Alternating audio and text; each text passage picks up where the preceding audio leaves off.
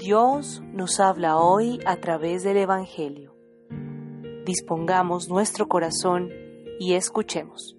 Pero ahora que regreso para estar con Dios, mi Padre, ninguno de ustedes me pregunta a dónde voy.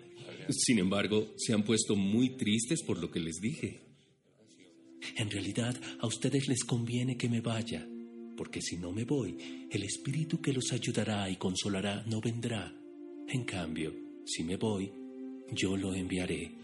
Cuando el Espíritu venga, hará que los de este mundo se den cuenta de que no creer en mí es pecado.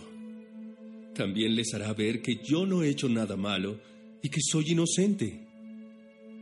Finalmente, el Espíritu mostrará que Dios ya ha juzgado al que gobierna este mundo y que lo castigará. No olvides visitarnos en nuestra página web www.elsembrador.org y seguirnos a través de nuestras redes sociales.